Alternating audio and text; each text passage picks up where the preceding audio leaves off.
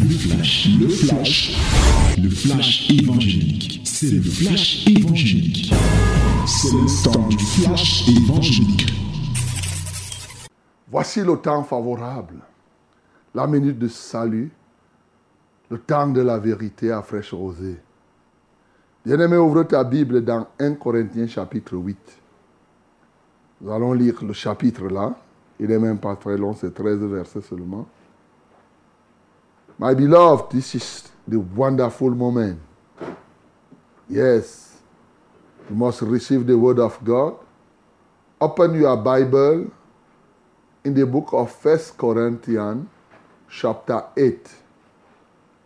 We are going to read all the chapter, that is from verse 1 to 13. Okay? Let us read it loudly, slowly, but loudly, in the mighty name of Jesus. 1, 2, 3. Nous lisons tous ensemble à haute voix, avec profondeur, au nom de Jésus. Pour ce qui concerne les viandes sacrifiées aux idoles, nous savons que nous avons tous la connaissance, et la connaissance enfle, mais la charité édifie. Si quelqu'un croit savoir quelque chose, il n'a pas encore connu comme il faut connaître. Mais si quelqu'un aime Dieu, celui-là est connu de lui. Pour ce qui est donc de manger des viandes sacrifiées aux idoles, nous savons qu'il n'y a point d'idole dans le monde et qu'il n'y a qu'un seul Dieu. Car s'il est des êtres qui sont appelés Dieu, soit dans le ciel, soit sur la terre, comme il existe réellement plusieurs dieux et plusieurs seigneurs. Néanmoins, pour nous, il n'y a qu'un seul Dieu, le Père, de qui viennent toutes choses et pour qui nous sommes, et un seul Seigneur, Jésus-Christ, par qui sont toutes choses et par qui nous sommes. Mais cette connaissance n'est pas chez tous. Quelques-uns, d'après la manière dont ils envisagent encore l'idole, mangent de ces viandes comme étant sacrifiées aux idoles, et leur conscience, qui est faible, en est souillée. Ce n'est pas un aliment qui nous rapproche de Dieu. Si nous en mangeons, nous n'avons rien de plus. Si nous n'en mangeons pas, nous n'avons rien de moins. Prenez garde toutefois que votre liberté ne devienne une pierre d'achoppement pour les faibles. Car si quelqu'un te voit, toi qui as de la connaissance, assis à table dans un temple d'idoles, sa conscience à lui qui est faible ne le portera-t-elle pas à manger des viandes sacrifiées aux idoles? Et ainsi, le faible périra par ta connaissance, le frère pour lequel Christ est mort. En péchant de la sorte contre les frères et en blessant leur conscience faible, vous péchez contre Christ. C'est pourquoi, si un aliment scandalise mon frère, je ne mangerai jamais de viande afin de ne pas scandaliser mon frère. Alléluia. Et pour bien comprendre ce verset, puisque samedi nous ne serons pas ici et il faudra méditer 1 Corinthiens chapitre 10, je préfère que nous lisions maintenant parce que ça va ensemble. C'est les viandes sacrifiées aux idoles. Dans 1 Corinthiens chapitre 10, à partir du verset 19, il dit, Que dis-je donc? Que la viande sacrifiée aux idoles est quelque chose, ou qu'une idole quelque chose La réponse est nullement. Je dis que ce qu'on sacrifie, on le sacrifie à des démons et non à Dieu. Or, je ne veux pas que vous soyez en communion avec les démons. Alléluia. Vous ne pouvez boire à la coupe du Seigneur et la coupe des démons. Vous ne pouvez participer à la table du Seigneur et à la table des démons. Tu as compris? Peut-être que tu ne comprends pas. Quand tu lis 1 Corinthiens chapitre 8, nous constatons ici que c'est aussi des questions que les Corinthiens, qui étaient un peuple idolâtre, des questions qu'ils posaient à l'apôtre. Et il donnait des réponses sous forme d'un enseignement. Lorsque tu lis, si tu lis selon la lettre, tu peux t'embrouiller en croyant que, comme il dit d'entrée de jeu, il dit que pour ceux qui est donc de manger des viandes sacrifiées aux idoles, nous savons qu'il n'y a point d'idole dans le monde et qu'il n'y a qu'un seul Dieu. Quand il affirme ça, si tu ne comprends pas bien, tu vas être embrouillé pour dire que, mais comment il dit qu'il n'y a point d'idole? Alors que au verset 10, par exemple, il dit, car si quelqu'un te voit, toi qui, as de la connaissance, assis à table dans un temple d'idoles. Ah, donc, les idoles existent. Sa conscience, à lui qui est faible, ne le portera-t-elle pas à manger des viandes sacrifiées aux idoles? Ah, ah.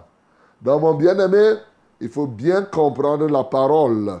Ben, c'est vrai qu'ici, nous sommes là pour transformer, pour faire que cette parole soit pratique. La pratique de ce matin que, qui est ici, c'est que chacun de nous renonce à manger les viandes sacrifiées aux idoles. Ah, c'est la première chose. Ça veut dire qu'il est bon qu'on te fasse comprendre qu'est-ce que c'est que cette viande sacrifiée aux, aux idoles. Mais au fond, la vraie pratique, c'est de t'amener à te séparer de tout ce qu'il y a comme faux Dieu. En fait, c'est ça le fond de la chose. Et pour y parvenir, le texte que nous venons de lire nous permet de comprendre que, d'entrée de jeu, la connaissance enfle, mais c'est la charité qui édifie. Ça veut dire que quoi? L'amour dépasse la connaissance. Donc nous devons être des amoureux de Dieu plus que ce que nous connaissons nous-mêmes. Mais d'autant plus que si quelqu'un croit savoir quelque chose, il n'a pas encore connu comme il faut connaître. Toi qui m'écoutes, tu crois que tu connais, mais tu n'as pas encore connu comme il faut connaître. Ça veut dire que chacun de nous à apprendre. Il y a toujours une place pour l'ignorance quelque part. en fait, il n'y a pas de sabi tout. C'est ça qu'on est en train de dire ici. Là, tu vas connaître. Mais il y a une partie que tu ne connais pas. C'est ça. Et bien sûr, tu n'es pas Dieu. C'est Dieu qui est omniscient. C'est lui qui connaît tout. La pratique ici, c'est quoi? C'est nous amener à être toujours humble. Parce qu'il dit que la connaissance enfle. Humble dans le sens où quand tu ne connais pas quelque chose, dis que je ne connais pas. Je suis souvent surpris des gens qui se battent à expliquer l'inexplicable. Tu, tu ne peux pas expliquer tout, mon bien-aimé. Souvent, tu t'embourbes pour rien. Il y a des choses qui relèvent de la souveraineté et de l'omniscience de Dieu. Si Dieu ne te l'a pas révélé, tu ne vas pas connaître. Et tu n'as pas... Sois humble, dis que non, la partie, si je ne comprends pas moi-même. C'est pourquoi je ne peux pas te l'expliquer. C'est tout. Les gens ont souvent honte d'avouer qu'ils ne connaissent pas. Ils ont l'impression que si je dis comme ça, surtout nous les pasteurs, qui vous a dit qu'un pasteur, c'est un savant de la Bible, un sabitou de la Bible? Non, ce n'est pas ça. Le pasteur, c'est que ce que tu sais, tu dois bien savoir. Et la Bible, il y a, la colonne vertébrale de la Bible. C'est-à-dire que la ligne directrice, ce qui, tu ne dois pas t'éloigner de ça. Parce que quand les gens disent que la Bible se contredit, non, c'est que les gens ne comprennent pas. Parce qu'ils ne savent pas la ligne la colonne vertébrale où tout se rapporte. Mais il y a des choses qui se passent dans le monde que la Bible n'explique pas. En passant, la Bible n'est pas là pour expliquer l'histoire du monde. Souvent, les gens ont l'impression qu'ils vont commencer à dire que oh, y a tel livre qui est sorti 5 millions d'années avant. Est-ce que, est-ce que, est-ce que? Ce n'est pas ça. Ce n'est pas ça, mon bien-aimé. La Bible est révélée. Et pour ceux qui veulent être en communion avec Dieu, Dieu leur a donné ce qu'il faut pour être en communion avec lui. En réalité, la Bible a tout pour être en communion avec Dieu et demeurer en communion avec lui éternellement. Alors, donc, nous devons aujourd'hui être engagés dans l'humilité. Si tu ne connais pas, l'une des actions que tu vas entreprendre, c'est qu'à compter d'aujourd'hui, tu dois voir ce que tu ne connais pas. Dis à quelqu'un, je ne connais pas.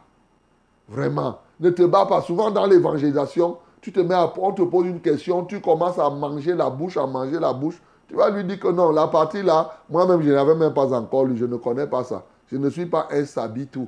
Je ne connais pas tout ce qui est dans la Bible, mais je connais ce qu'il faut pour que tu sois sauvé. Alléluia. Voilà. Qu'est-ce qui est compliqué? Imaginez quelqu'un, tu es en train de te noyer. Tu vois quelqu'un qui sait nager pour te sortir de, de, de l'eau. Tu commences à lui dire qu'est-ce que tu as le diplôme en nage? Tu dis dans la nage. Tu dis que non. Je n'ai même pas fait l'école de la nage, mais j'ai au moins la capacité de nager et te sortir de l'eau. Point. Tu vas commencer à lui demander les caractéristiques de l'eau. Oh, l'eau est comment? Elle est constituée de quoi? Qu'est-ce que les atomes aquatiques, machin? Il dit non, je n'ai pas fait la science des eaux. Ce que je sais, c'est que quand je vois quelqu'un en train de faire qui veut se noyer, je plonge et je sors la personne. Voilà tout ce que je sais. Tu veux être sauvé ou tu ne veux pas être sauvé? Alors moi, je veux te sortir. Maintenant, si tu veux, quand toi tu seras dehors, va faire tes sciences des eaux. Moi, ce que je sais, c'est comme ça qu'on doit se comporter, bien aimé. Tu n'as pas besoin de tout savoir, mais tu as besoin, tu sais, tu dois savoir comment on fait pour sauver une personne. C'est fini. C'est largement suffisant. Comment on fait pour demeurer avec Dieu? Bien aimé, parce que souvent, les gens passent leur temps à rechercher à connaître, connaître, connaître. Il faut passer à la pratique qui est en réalité l'amour. Voilà le premier élément qu'on peut dire ici. Deuxième élément, c'est que il y a deux tendances ici que l'apôtre est en train d'exposer. Nous venons de chanter qu'il y a un seul Dieu. Et c'est vrai, dans Éphésiens d'ailleurs, il confirme, il y a une seule foi, un seul baptême et un seul Dieu Père de tous. C'est ça qu'il affirme ici. Vous voyez, quand on dit qu'il y a un seul baptême, je prends un cas. Mais n'est-ce pas, les gens font beaucoup de choses là, ils disent que c'est le baptême. Pour ceux qui sont dans la foi chrétienne, il n'y a pas mille baptêmes. Il y a un seul. Un seul. Or, qu'est-ce que les gens qui torpillent l'évangile font? Ils disent qu'il y a un seul baptême dont on ne se baptise pas deux fois.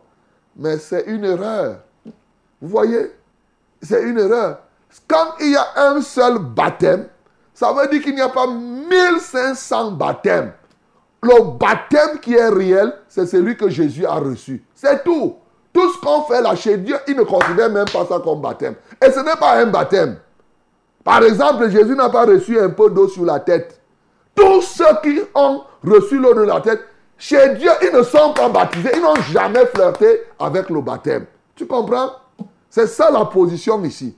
Quand on dit que il y a un seul Dieu, on dit même que pour ceux qui sont de Dieu, il dit que pour nous, nous avons un seul Dieu.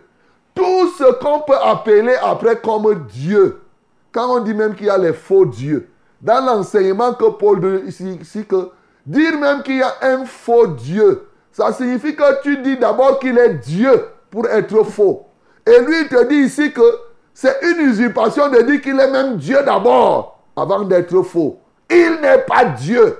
C'est-à-dire que ici, le nom Dieu est réservé à l'éternel, le créateur, à Yahweh de tout l'univers. Tout autre élément, comme il dit s'il est vrai, comme les gens, et là c'est la position des vrais enfants de Dieu. Maintenant, la position des gens du monde, eux, ils disent qu'il y a plusieurs dieux. Vous savez, le mot païen signifie qu'il y a. C'est pourquoi le mot Dieu se met au pluriel. C'est une conception païenne. Oui. Comme vous voyez, on dit, oh le Dieu de football, oh le Dieu de la pluie, que les dieux de football viennent nous donner la victoire. Après, on vous tape. Pendant que toi, tu dis le Dieu de football doit venir t'aider pour que tu tapes ton adversaire. Ton même adversaire appelle le Dieu de football pour venir te taper. Bon, maintenant, alors, le Dieu de football, là, va faire comment? S'il existait. Il y a des gens qui pensent qu'il y a le Dieu de football, le Dieu de la nourriture, le Dieu de ceci. C'est la conception mondaine de la chose. Pour nous, enfants de Dieu, le terme Dieu est un terme réservé à l'éternel. Mais maintenant, la conception mondaine et humaine, c'est qu'il y a d'autres dieux. Au fond, ce que les gens appellent Dieu dans le monde, c'est les démons. Voilà. C'est pour cela qu'il vous dit dans 1 Corinthiens chapitre 10 que vous ne pouvez pas manger sur la table du Seigneur et la table des démons. Ce qu'on sacrifie, on ne sacrifie pas à Dieu, on sacrifie à qui? Aux démons. C'est tout. Les gens considèrent donc les démons comme Dieu. Et ils appellent ça Dieu. Et donc, lorsque nous revenons dans le langage de la foi, on va dire que c'est un faux Dieu. Mais en fait, le démon n'est pas Dieu. Le démon n'a jamais été Dieu. Pour être honnête, Satan n'est pas Dieu. Nous connaissons, aucun ange n'est Dieu. À l'origine, Satan, Lucifer, était simplement un ange. Fût-il un archange, c'est-à-dire une créature. Donc ce n'est pas Dieu. C'est comme la pierre. Vous tournez, vous tournez, la pierre ne deviendra pas Dieu. C'est comme je vous dis là, je vous disais tout à l'heure, quand on priait. Quand tu fais le feu avec le bois, le bois c'est lui qui est en train de brûler. Tu vas te confier au bois parce que tu vois le feu, ou bien tu vas te confier à celui qui a créé le bois. Voilà. C'est parce que le bois brûle, tu vois le feu, que tu vas dire que vraiment, je vais m'attacher au bois. Parce que le bois, si vraiment, c'est lui qui me donne le feu, c'est lui qui me réchauffe. Hey, tu dois t'attacher à celui qui a créé le bois et, bien sûr, qui a utilisé quelqu'un pour te l'apporter. C'est ça. Souvent, vous vous confiez aux démons. Les démons ne sont pas Dieu. Bien-aimé, ce matin, sache donc que ce qu'on sacrifie, on sacrifie aux démons et on ne sacrifie pas à Dieu. Toutes les viandes, je prends un cas. Quand tu pars voir un marabout et que le marabout tue le coq, il te lave avec le sang, ou bien même s'il ne t'a pas lavé, il prend le coq, il mélange, il dit que mange, il fait les trucs. Ce sacrifice-là, c'est au démon qu'on est en train de faire. C'est ce que la Bible dit. Et la Bible te dit donc, aucune nourriture ne peut te rapprocher de Dieu. Mais la Bible ne dit pas qu'aucune nourriture ne peut te rapprocher des démons. Parce que les gens confondent. Quand on dit aucune nourriture ne peut te rapprocher de Dieu et ne t'éloigne, ils pensent qu'aucune nourriture. Il y a des nourritures justement qui te rapprochent des démons, quand bien même aucune nourriture ne peut te rapprocher de Dieu. Voilà. C'est pourquoi donc les viandes sacrifiées aux démons, cette fois-ci, et non à Dieu, les viandes sacrifiées aux démons te mettent en communion avec qui? Avec les, les démons. D'où la nécessité et l'urgence à ne pas manger les viandes sacrifiées aux, aux démons. À tout ce qui. De toutes les manières, dès qu'on te dit faire le sacrifice, on te dit faire le sacrifice de la chèvre.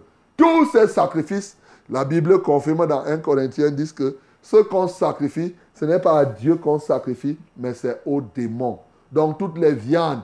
Par exemple, tu viens là, on te dit qu'aujourd'hui faisons le sacrifice de la fête du mouton. Le mouton, on doit le sacrifier à Dieu. Le nom. Ce qu'on appelle Dieu, là, c'est la conception mondaine. Ça ne sera pas à l'éternel qu'on sacrifie ça. Ce ne sera pas pour lui. Ça sera pour des démons. C'est la même chose. Souvent, on vous trompe. Vous partez chez un charlatan, il dit qu'il va faire venir ton papa. Tu entres au cimetière, on parle, on fait bang, bang, bang, bang, bang. Après, tu entends la voix. Tu vois quelqu'un qui parle exactement comme ton père. Tu crois que c'est ton père qui est venu te parler. C'est des démons incarnés. Il y a ce qu'on appelle des... Sur cette terre, il y a des démons incarnés. Donc, tu peux faire des sacrifices. On peut te faire montrer des choses. Vous savez, dans certains sectes exotériques, Quand les gens se rassemblent, on va te sortir à un moment. On te voit, on vous rassemble. Vous entendez la voix de Mitterrand. On vous dit que Mitterrand dit que oui, c'est ce qu'il a fait. Et ça t'accroche pour que tu deviennes comme lui. Tu crois que c'est Dieu là-bas, alors que c'est des démons qu'on est en train de manipuler pour, pour vous attirer. Il y a trop de choses comme cela. Mais le fond de la chose, il y a un seul Dieu. Il y a une seule foi. Il y a un seul baptême. Le Dieu que nous avons, c'est le Père de tous. Et il y a un seul Seigneur. Tout ce que vous dites là, les monseigneurs, les monseigneurs que vous avez là, c'est des histoires, c'est des c'est des conceptions humaines. Mais ce qui est fondamental, je vous avais déjà expliqué que les éléments monseigneur, ça c'était avant que le vrai Seigneur ne vienne. Depuis que le vrai Seigneur est venu, ceux qui ont cru à ce Seigneur n'ont plus de monseigneur ailleurs. Il n'y a plus d'autre Seigneur pour eux. Parce qu'il y a un seul Seigneur, Jésus-Christ, par qui nous vivons, par qui nous avons tout? Et c'est par Jésus. Donc, les autres monseigneurs que vous avez créés là, vraiment, ça, ça vous engage.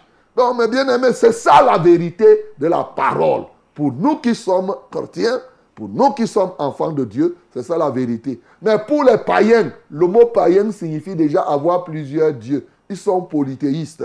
Ils ont beaucoup de dieux. Laissez leur conception. Mais nous, nous savons qu'il y a un seul Dieu, Père de tous. C'est lui. C'est de lui que viennent toutes choses. Il y a un seul Seigneur par qui nous entrons en possession de tout, par qui nous vivons. Voilà ce qui est là. Et ce seul Seigneur, son nom est connu. C'est Jésus-Christ de Nazareth. C'est lui qui est mort, qui est ressuscité afin de te donner la possibilité d'être désormais non plus en communion avec les démons, mais d'être en communion avec Dieu. Que le nom du Seigneur Jésus-Christ soit. C'était C'était le flash, le flash évangélique. C'était le flash évangélique.